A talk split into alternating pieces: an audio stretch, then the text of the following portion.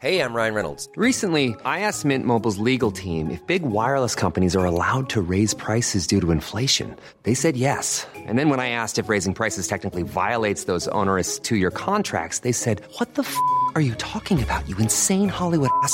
So to recap, we're cutting the price of Mint Unlimited from $30 a month to just $15 a month. Give it a try at mintmobile.com slash switch. $45 upfront for three months plus taxes and fees. Promo rate for new customers for limited time. Unlimited more than 40 gigabytes per month. Slows. Full terms at mintmobile.com. Demain, tout est possible. Tout est possible.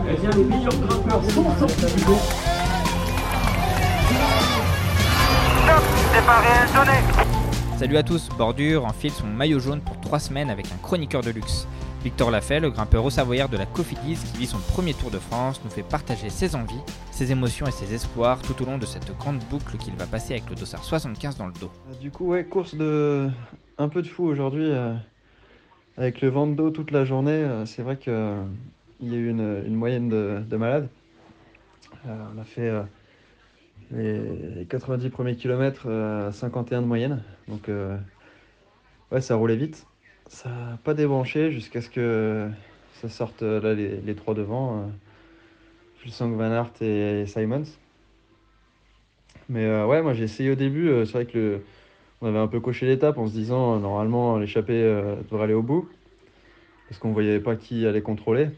Mais ouais, j'ai essayé une fois et puis après, après ça m'a un petit peu fait mal euh, pour la, pour la suite de la journée. Et du coup, euh, ça a été assez dur. J'étais pas en super forme en plus. Et, euh, donc j'ai quand même pas mal subi.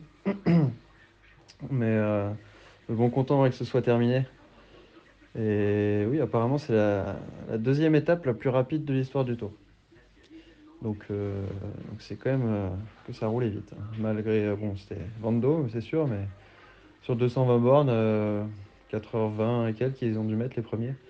Donc c'est quand même pas mal. Ouais, bah, je suis pas forcément surpris euh, de voir Pogacar gagner euh, quand euh, Van Aert était devant toute la journée. donc il ne pouvait plus être là dans le final. Je pense qu'une arrivée comme ça, c'est. Alors, c'est sûr, un Van Der Poel en forme, il, peut aussi être devant, mais Van Der Poel, on voit qu'il n'a pas récupéré du Giro. Mais sinon, bah ouais, c'est Van Aert et, et Pogacar.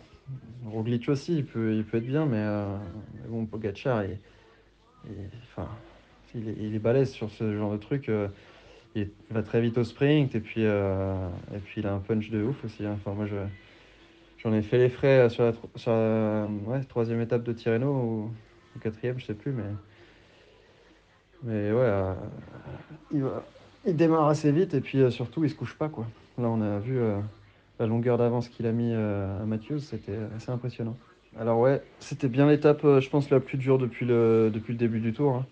C'est vrai qu'il y a eu des étapes assez faciles avant, enfin faciles entre guillemets, hein, c'est jamais facile, mais et euh, même l'étape des pavés du coup elle était courte. euh, je pense qu'elle a pas laissé trop de traces, donc forcément euh, derrière, euh, ben, les mecs ils sont plus frais.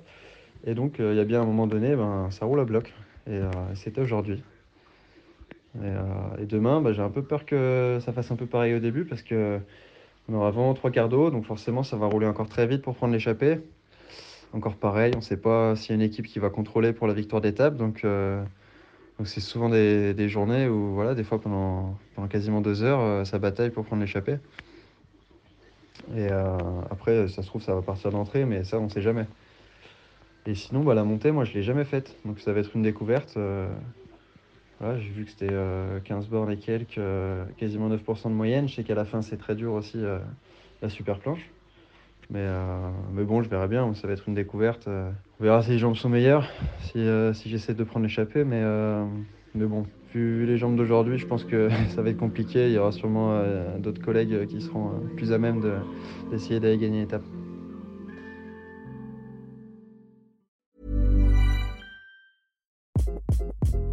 Hi, this is Craig Robinson from Ways to Win, and support for this podcast comes from Invesco QQQ, the official ETF of the NCAA. The future isn't scary. Not realizing its potential, however, could be. Just like on the recruiting trail, I've seen potential come in many forms as a coach. Learn more at Invesco.com slash QQQ. Let's rethink possibility. Invesco Distributors, Inc.